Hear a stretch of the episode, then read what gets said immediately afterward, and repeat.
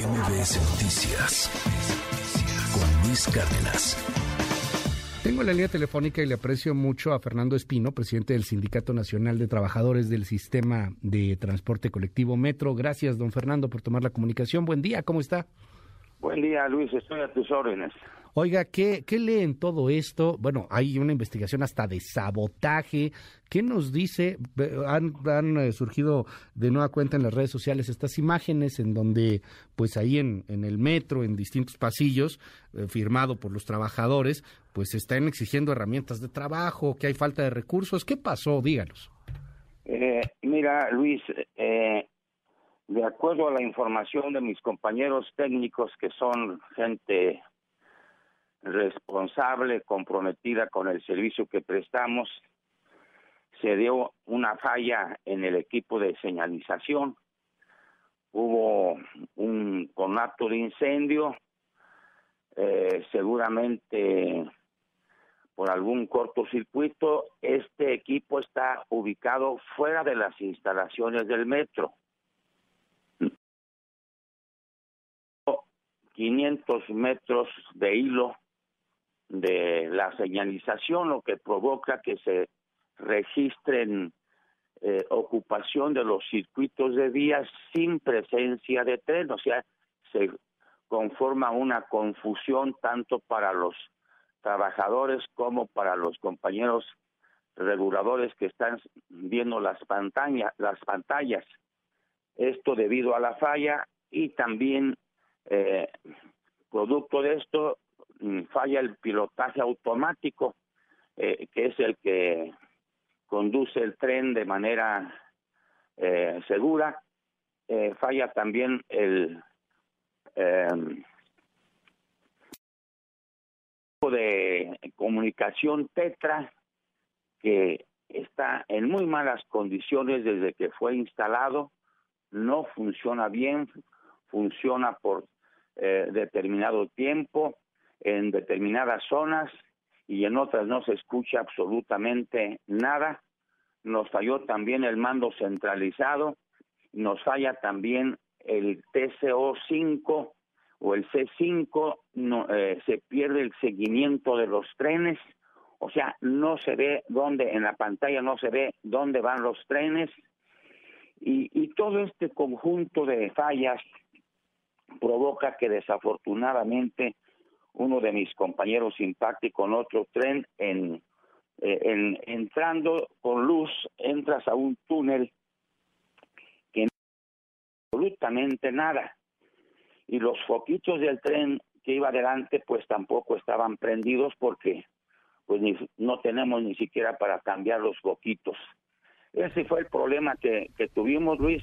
No hay otra Perdón, don Fernando, este, cuando me dice cuando me dice usted los foquitos, ¿son los faros del tren? O sea, los eh, sí, los, los faros del tren que van en la parte de atrás. ¿No hay dinero para cambiar los foquitos, los faros del tren? Pues es que no, a veces no tenemos, pues nada.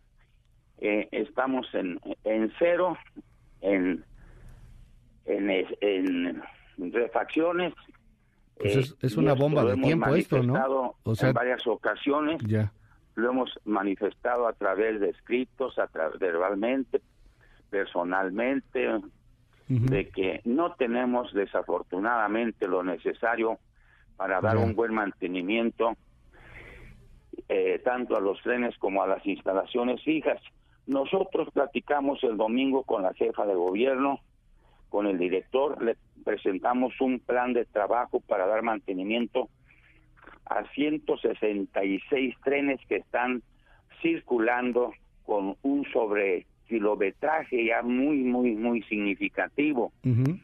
Y también para poder rehabilitar otros 125 trenes que están en, los diferentes talleres abandonados, sin servicio. Ya. Y, y lo recepcionó de buena manera, nos dijo que de inmediato nos vemos para ver qué presupuesto se necesita. Luis, nosotros estamos solicitando un presupuesto independiente de lo que se asigna al metro de 3.500 millones de pesos anuales, de tal manera de que nosotros, trabajadores en los propios talleres, podamos rehabilitar trenes y también darles un mantenimiento mayor. 3.500 adicionales. ¿Cuánto? De que hay que revisar todas las instalaciones. Hablo de las vías, hablo de los aparatos de vías, hablo también de los durmientes que están en muy malas condiciones en muchos tramos, en muchas líneas. Okay. Hablo también de la parte eléctrica, los cables, porque mira, los cables ya aguantaron 53 años de vida a la intemperie. Pues hay que cambiarlos, ¿no? Esto tenemos que cambiarlos. Eh, todo el equipo eléctrico, electrónico, el equipo electrónico tiene máximo 35 años de vida y aquí ya está superado prácticamente al doble. Todo esto pues se ha dejado a través de los años, no es ahorita, son mucho, mucho tiempo que se dejó caer eh, el, el, metro, sobre todo de 20 años para acá. Oiga, me, llama, me llama la atención eh, que, que, se está investigando esto, hay una comisión especial, etcétera, para dar con los responsables y que inclusive se habla hasta del sabotaje. Sabotaje, o sea, hay alguien que quiere hacer un daño así, ¿lo ve usted?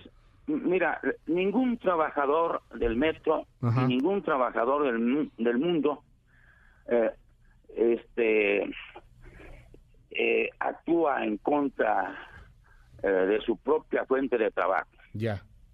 Eso categórico, categórico.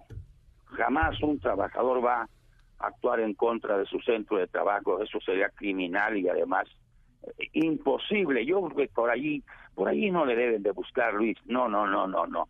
Es una falla técnica, hay que resolver, resolverla técnicamente. Nosotros propusimos también de que hagamos un simulacro las veces que sea necesario mm, con la finalidad de dar eh, con las causas eh, del accidente.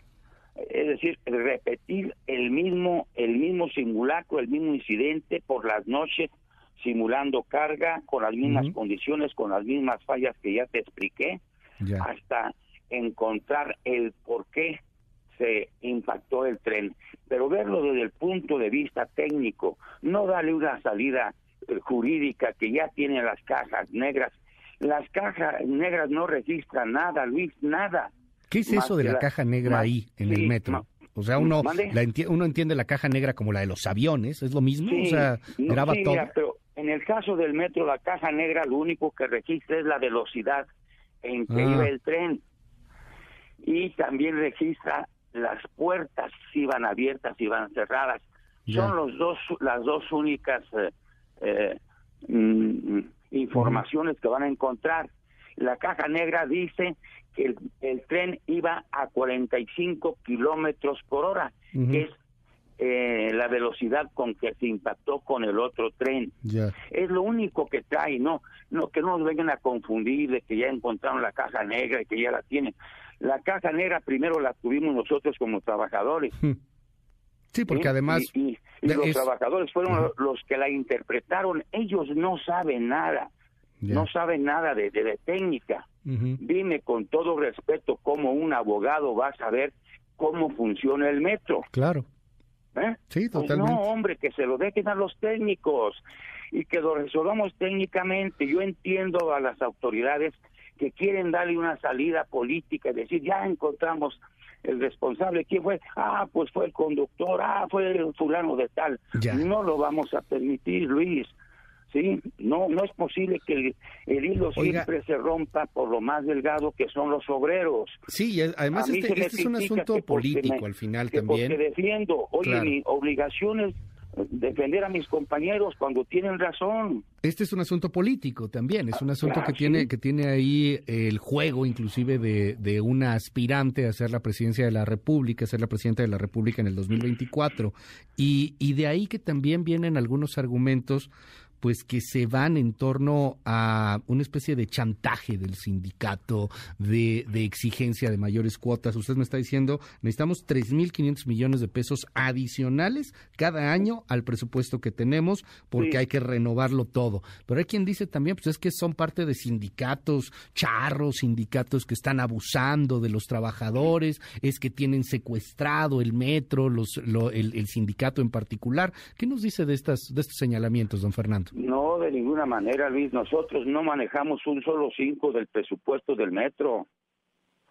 Nunca hemos manejado un centavo del sindicato del metro, jamás. Nosotros vivimos de las cuotas de los trabajadores, ¿sí? Y más bien no vivimos, sino que la administración del sindicato se da en base a lo que aportan los trabajadores, no con presupuesto del metro. Nosotros no compramos un solo clavo, no le vendemos tampoco un solo clavo al metro, no tenemos negocios con el metro. Eso que nos lo digan y, y, que lo y que lo denuncien. Nosotros nunca nunca hemos tomado presupuesto del metro. El que administra el presupuesto del metro es la administración, es la, la dirección, la administración en turno. Y eso que lo digan todos los directores, exdirectores que han pasado por el metro muchos de ellos son mis amigos, otros no nos hablamos. Que me que lo digan si alguna vez Fernando Espino les pidió un 5, un 5 o que hubo un chantaje de parte del sindicato, de parte de Fernando Espino. Hay muchos directores todavía que viven. Que les pregunten a ellos, oye, ese, e, e, ese señor eh, me pidió, me chantajeó, que lo digan públicamente. Oiga, te aseguro, te aseguro Luis, que nadie, nadie me va a decir que yo les pedí un 5 en la administración que ellos estuvieran. Hay muchos que viven. Usted ha sido, usted ha sido secretario general de este sindicato 42 años, ¿verdad, don Fernando? 43. Eh, eh, pues no, no, no este directamente yo, es un equipo de trabajadores sí, tenemos desde el 78 a la fecha. Sí, yo no lo niego, pues eh, pregúntale a los trabajadores, yo puedo andar libremente en todas las áreas, ando solo, yo no tengo ningún problema. Que, que le pregunten a mis compañeros, a mis compañeras, quién es Fernando Espino. No, no es mucho tiempo estar frente a un sindicato así, 42 años, 43 años. Pues mira, eso depende de los trabajadores, Luis. Si el trabajador eh, quiere que esté, yo voy a seguir estando. O sea, 42 años han votado libremente por usted. Eh, no, no entendí esa pregunta. Sí, o sea, han, decidido libremente ah, que usted siga dirigiendo eh, No, no, es un sindicato eh, democrático. Por Se, hacen las elecciones por voto secreto y directo. Sí, que tenemos un congreso cada año. Y, y en el congreso dejo de ser tres días secretario general para que ellos decidan lo que tengan que decidir. Tres días. Me, califiquen mi trabajo, ya. Me, me, califiquen los resultados y digan hasta aquí llegaste y yo estaría muy satisfecho eh, por todo el, eh, el, tiempo que me han apoyado y que me digan en este momento ya no eres funcional, yo me retiro en ese momento. Si los trabajadores me dicen, y esto es en serio, tú pregunta, haz una encuesta con los trabajadores los trabajadores aquí son libres, hablan, son gente preparada, gente que mínimo tiene una carrera, son hijos de trabajadores que tienen maestría, que tienen doctorado. Es gente muy preparada, son eh, obreros muy preparados, altamente calificados. Son calificados la inmensa mayoría de trabajadores en todas las áreas. Y pregúntales en cualquier área y a ver qué dicen de, de mí pero no, yo jamás, jamás les he pedido un solo cinco a ningún director, jamás he chantajeado a ningún director y tampoco a ningún jefe de, eh, de gobierno o a también algún, algún regente.